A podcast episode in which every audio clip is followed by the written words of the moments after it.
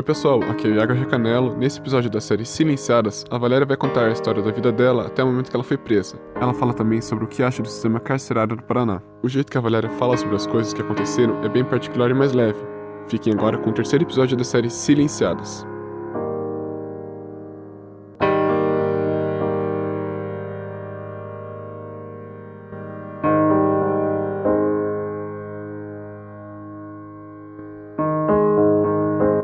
Valéria Ferreira, 28 anos. Valéria, de onde você é? Ponta Grossa, Paraná. Por que, que você tá aqui? Porque um minu- cinco minutos de bobeira que eu atropelei uma pessoa e eu tinha bebido. Mulher não pode com homem, né? Aí ele tinha. Ele tinha brigado com meu amigo e queria brigar comigo, depois do bailão. Aí, como eu não podia bater nele, eu bati com o carro nele, tipo, de propósito. Não foi sem querer, entende? Ele estava na calçada.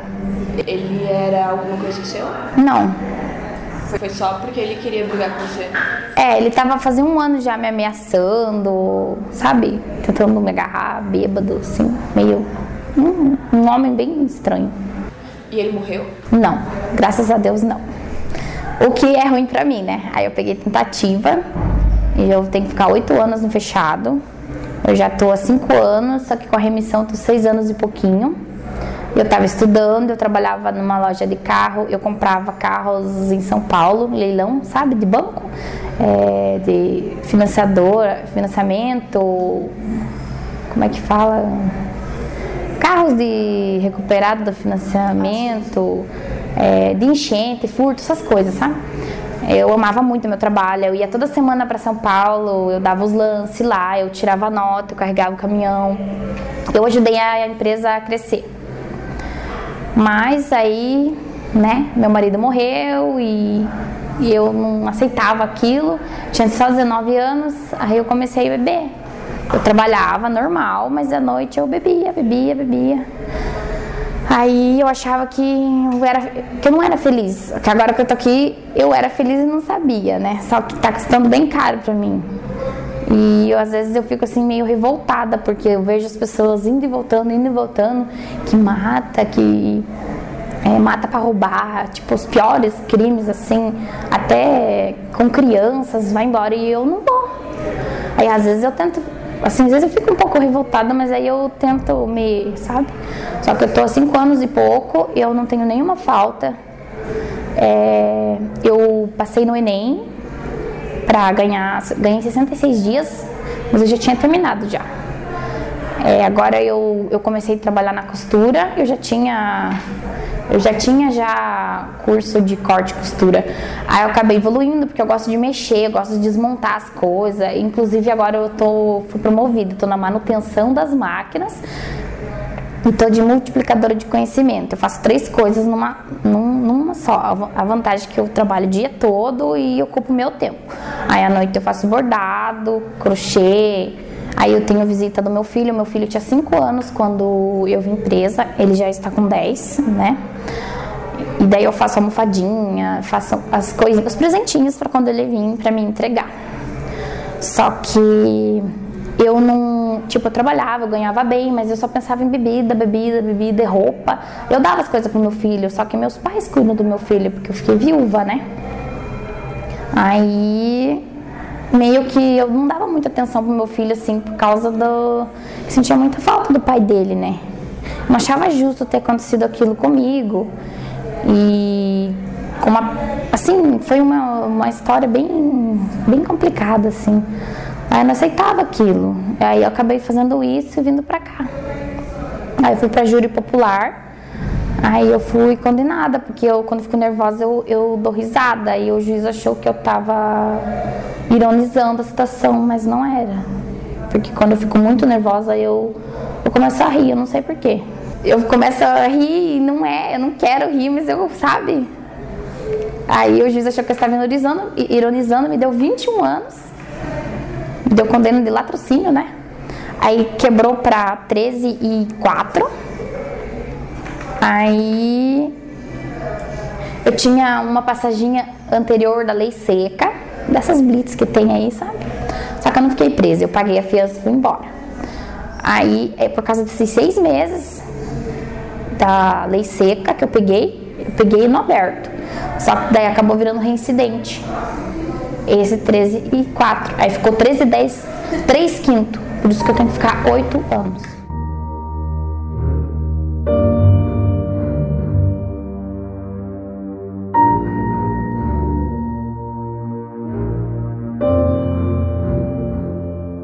Remissão de pena é um direito do condenado diminuir o tempo da sentença através do trabalho e do estudo dentro da penitenciária. Por exemplo, a cada três dias de trabalho, um dia é diminuído da pena, e a cada 12 horas de estudo, elas têm um dia menos na sentença. Na penitenciária de Piraquara, as detentas têm acesso ao ensino fundamental e médio, em aulas presenciais e à faculdade de ensino à distância.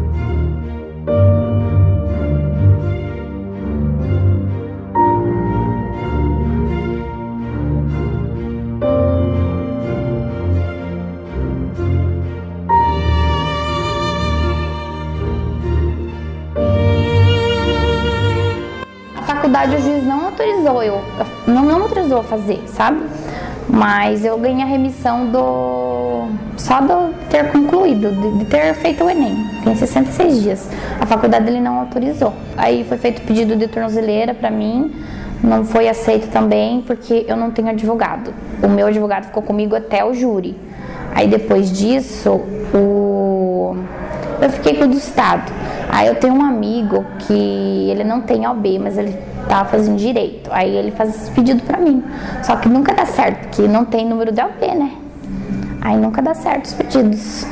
Até 2019, em princípio, você vai ser solto, no caso. É, na, tá novembro de 2019. Era agosto de 2020, mas como eu tô trabalhando, né? Tô ocupando meu tempo.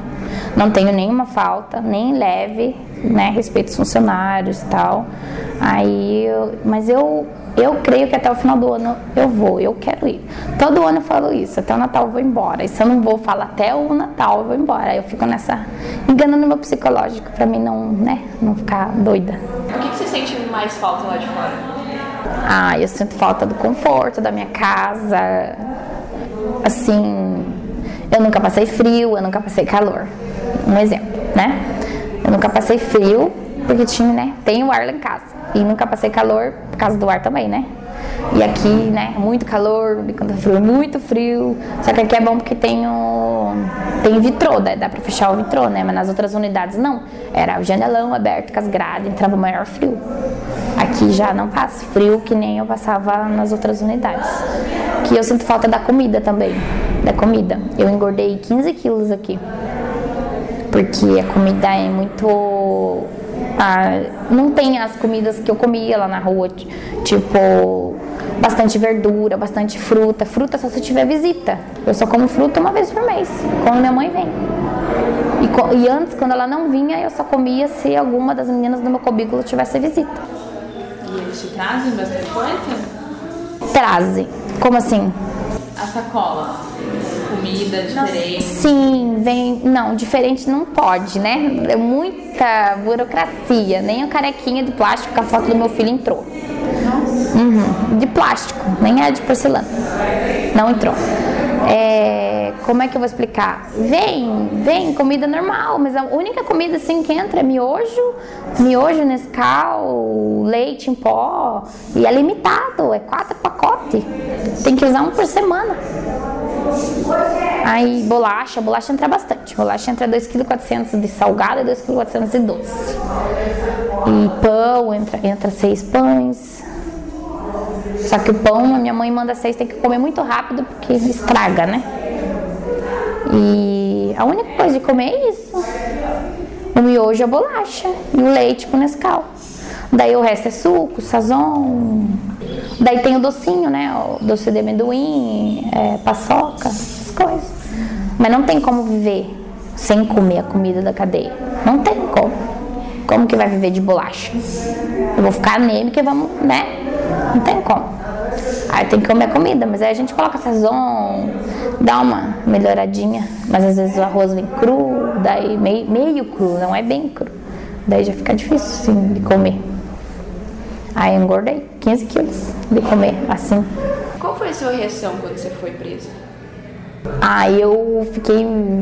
Eu não acreditava. Eu tava na loja trabalhando, o delegado chegou lá e ele me prendeu pela lei seca. não foi nem por isso, daí que ele conseguiu outro mandato. Eu não, eu não acreditava naquilo. Eu, eu achava que eu pagava fiança e ia embora, porque eu paguei fiança tipo, umas três vezes da lei seca e fui embora, sabe? Aí dessa vez eu não fui.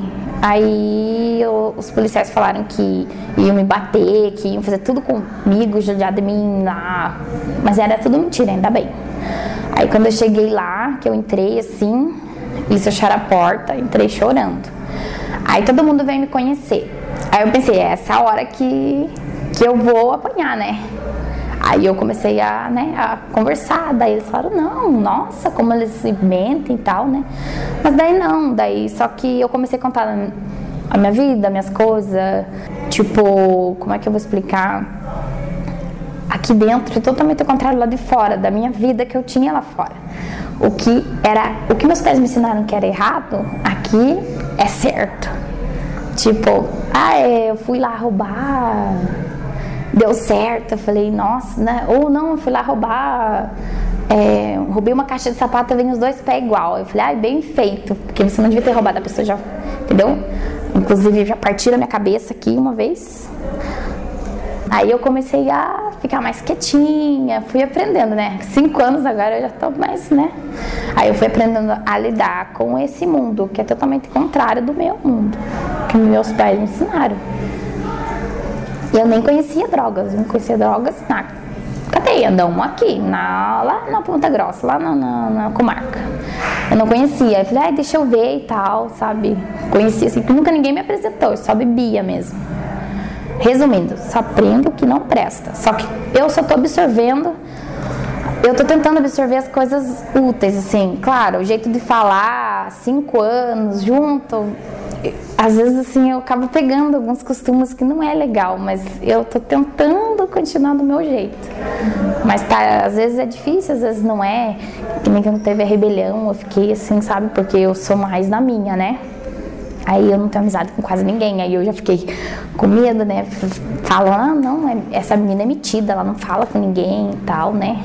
E tem essas coisas, assim, uma coisinha assim, fica assim, sabe? De tipo se você, se uma pessoa pedir um suco para você e você não der na melhor hora, elas falam na melhor hora, entendeu? Aí eu prefiro dar, entende? Para não, porque eu não sei brigar, eu não, se eu for brigar, eu vou me dar mal. Eu não sei brigar, não gosto dessas coisas.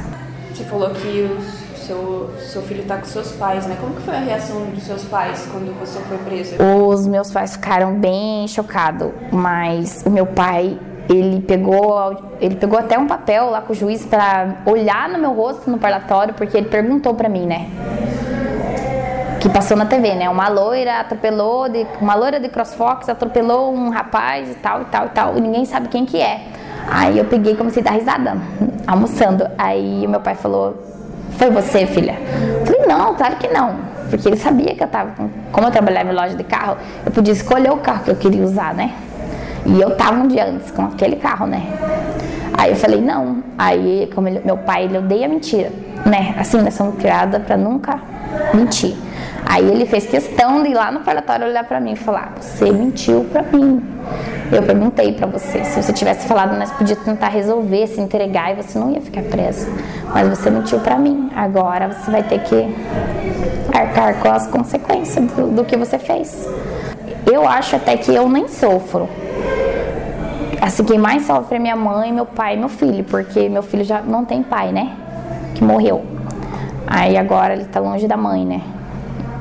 E na escola ele fala que a mãe tá viajando, que ele tem vergonha de falar que. Eu nem prefiro que ele nem fale por causa do preconceito, né?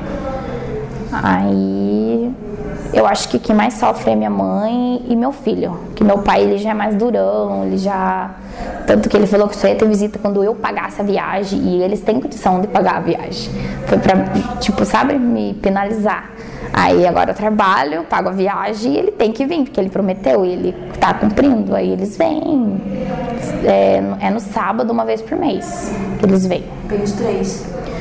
Hum, não, meu pai não entra, né? Só, é só um adulto no dia das crianças. Daí ele fica esperando, ou ele vai pescar, eu não sei direito, mas aí eu fico eu e minha mãe lá na, no pátio da visita. Durante o tribunal, você alegou que esse homem perseguia você durante um ano, que ele te ameaçava de alguma Sim. Você chegou a fazer BO contra ele? Não. A minha vida era tão corrida que não dava tempo de nada. Não dava tempo de nada. Às vezes eles falavam, você tem 15 minutos para para São Paulo para nós. Eu falei, mas eu nem fiz a minha mala. Aí está aqui o cartão, você compra a roupa lá em São Paulo. Aí, claro, né? Ia correndo. Eu ia para São Paulo, andava por tudo lá de carro, de metrô, tudo. Meu trabalho era assim, bem legal. Que eu gosto de carro, dessas coisas assim, sabe? Às vezes eu sento na máquina, ligo o botão e fico fazendo assim, meu Deus, procurando o cinto, né? Nada a ver. Você acha que sua pena foi justa? Eu acho que não, porque eu não conhecia drogas. Eu nunca fiz nada de errado, fora a lei seca, né? E, e eu vejo, o que eu vejo, assim, pessoas indo embora e voltando. Teve pessoas que falavam assim, ah, eu vou dar um rolé, vou fumar uma pedra e vou voltar. Então por que, que essa pessoa não fala pro juiz? Eu não vou pegar essa tornozeleira.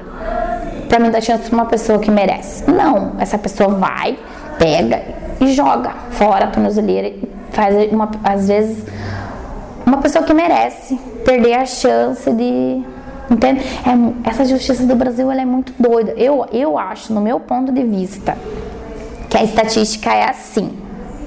O juiz pensa assim: vamos mandar aquelas pessoas que não.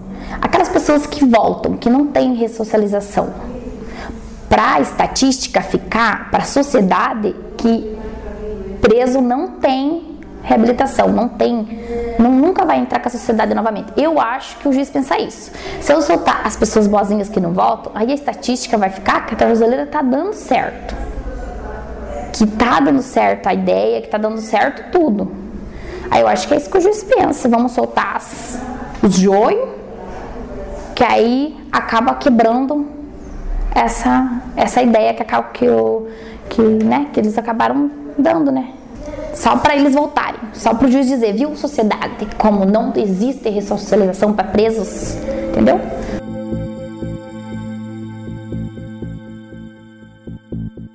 A Valéria comenta sobre o sistema e fala sobre a tranca, mais conhecido como solitária, que é usada como forma de punição para as detentas com mau comportamento.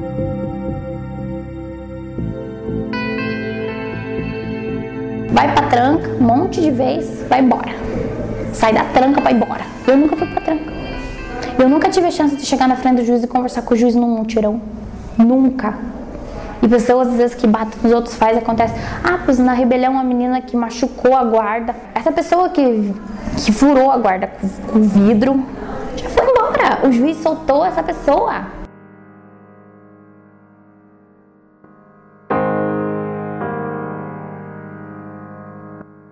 Que eu passei por quatro unidades, né? Quando a menina partiu minha cabeça, eu fui para Castro, depois eu voltei para Ponta Grossa, daí eu vim para PCE, daí agora eu vim para Aí tem muita história, tem muita muitas coisas que aconteceu assim. Eu acho que se eu escrevesse, eu inclusive sempre quis conhecer dentro da cadeia, quando eu estava na rua. E por isso eu digo, nunca quem conhecer o que não presta, senão vocês vão acabar parando dentro para conhecer, que eu dei esse azar. Essa história do partiu a cabeça, é. o que aconteceu? Aí eu tava, eu tava dormindo. Aí eu acordei, uma menina tinha inventado que eu tinha falado não sei o que dela, que tinha essas, sabe? Porque elas estavam com uma elas estavam com uma, uma sina que eu não era presa. Que eu estava lá infiltrada para descobrir os lugares que escondiam os telefones, as coisas. Que eu não tinha cara de presa, que não sei o que, isso, isso e aquilo. Aí eu falei, não, mas ele não apareceu na TV, nada. Demorou 15 dias para aparecer na TV. Normalmente quando vem preso aparece na TV. Falou, não, ela tá infiltrada aqui, ela tá para descobrir e tal. Daí eu não sabia, né, nada de regra de cadeia, e eu acabei falando coisas que não devia, sabe? Tipo, eu era amiga de inclusive o rapaz que o, o homem que eu tava junto quando eu atropelei o rapaz, ele era bombeiro. Né? Existe bombeiro, polícia e tal, não pode ter movimento, né? Aí eu acabei, eu dava bom dia, lá na onde eu tava não podia dar bom dia para os policiais, para os agentes, aqui é tranquilo. Aí eu acabei sofrendo bastante bullying, assim, porque eu não sabia nada de nada. Aí inventaram que eu falei alguma coisa. A menina me chamou, eu peguei na mão dela e fui. Aí quando chegou assim, ela pegou minha cabeça e bateu na quina do, da parede, assim, daí partiu minha cabeça. Você hora? Não. Daí eu acabei indo. Aí eu corri pro lugar que eu morava. E eu senti um olhado ali pra cima, assim, né? Daí que eu fiz assim, que era sangue. Aí parece Deus, porque não deu 10 minutos. Todo mundo pra fora, todo mundo pra fora. Era a revista. Aí eles viram sangue. Por Deus, porque eu não, eu não ia poder, eu não, eu não poderia pedir ajuda. E quando você foi explicar como aquilo aconteceu, você não poderia, ter, poderia dizer que a pessoa, quem fez isso com você? Não, depois daí eles descobriram que não, não tinha sido nada daquilo que, eu, que, que me falaram. Simplesmente chegou lá uma informação que uma Valéria tinha derrubado uma biqueira. E eu nem sabia o que era biqueira. Falei, será que é alguma coisa que eu falei? Biqueira, bico? Não, mas não é. Biqueira é aquelas casinhas que eles vendem droga lá. No, nas vilas, nos lugares lá. Eu falei, mas eu nem sabia o que era isso. Era outra Valéria. Eu dei azar por causa do meu nome. Aí depois caiu a tal Valéria e essa Caiu, sofreu bastante. Foi, foi morte, no caso, essa Valéria? Não, ela só. Ela caiu presa, aí ela foi. Ela sofreu bastante. Molharam o colchão dela, ela dormiu com o colchão molhado, molhado, ela sofreu bastante. Mas foi aqui ou foi lá? Foi lá em Mata Grossa. Aqui você já presenciou algum tipo de retaliação assim das meninas uma com a outra? Já vi brigas aqui. Não, mas eu nunca, graças a Deus, aqui é melhor, porque aqui o cubículo fica fechado, ninguém mexe nas coisas da gente, é, nós ficamos mais. Eu fico mais na minha, não faço pouca amizade, é, não se der briga assim, eu não, não, não me envolvo. Eu procuro não me envolver com, com pessoas que eu sei que briga, sabe? Mas já, já vi, no dia da rebelião eles enfiaram ferro. Não sei de onde que apareceu tanto ferro na minha frente, num lugar tão, né, sério que nem esse. Quando estourou assim, que abriram todos os cubículos, eu não sei onde que surgiu tanto ferro, parafuso e negócio com ponta. Eu fiquei assim, aonde que tava tudo isso? O cubículo de vocês é todo fechado, né? Ele não é grade.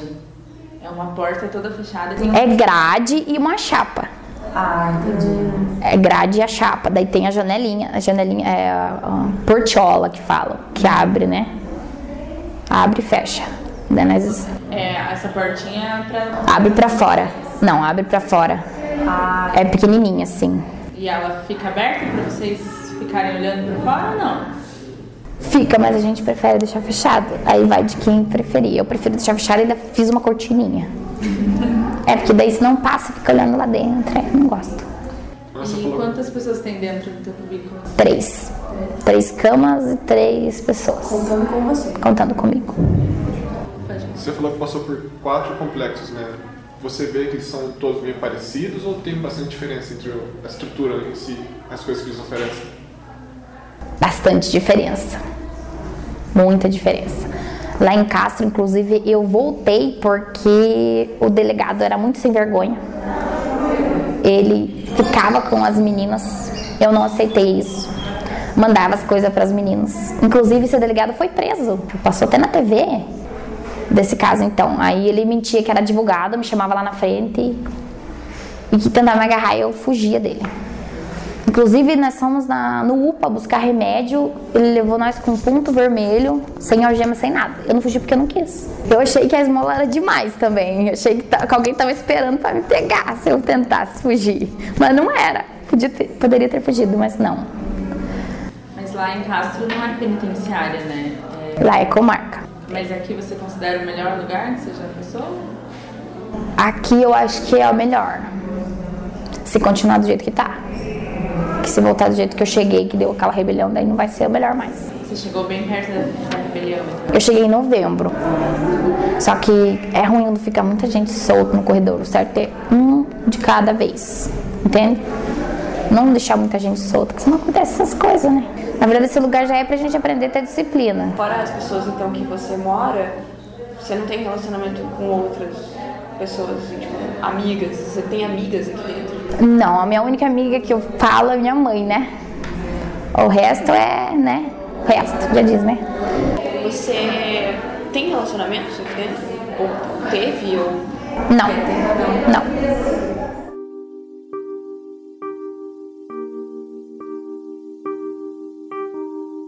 Quais são os seus sonhos a partir de agora? Quando você sair daqui, para você, com seu filho, ou o que, você quer fazer quando você sair daqui de trabalho? Olha, se eu sair de tornozeleira, meu pai falou que vai investir nas máquinas para mim costurar. Porque daí não tem como eu voltar pro meu trabalho, né? Mas aí eu vou pegar a autorização do juiz, eu tava em dúvida do que eu queria fazer. Mas agora eu já decidi, eu quero trazer o sorriso para as pessoas. Eu vou tentar, não sei se vou conseguir, mas eu vou tentar fazer odontologia.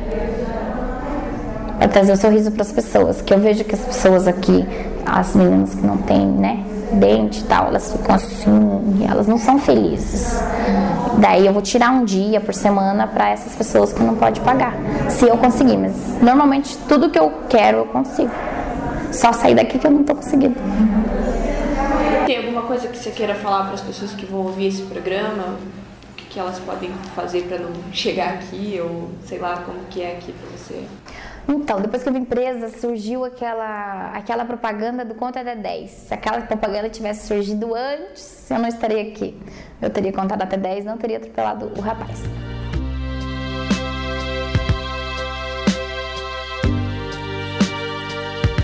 No próximo episódio da série Silenciadas. Eu sou brasiguaia, porque a metade da minha vida é brasileira, a metade é paraguaia. Então, só nasci no Paraguai, me eduquei e me malcriei aqui.